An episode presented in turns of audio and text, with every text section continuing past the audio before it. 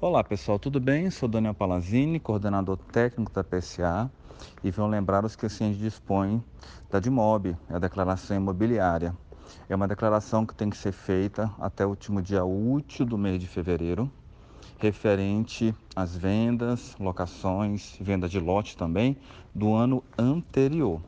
Para mais informações, continue acompanhando aqui o nosso canal do Instagram e entre em contato com os nossos consultores. Obrigado.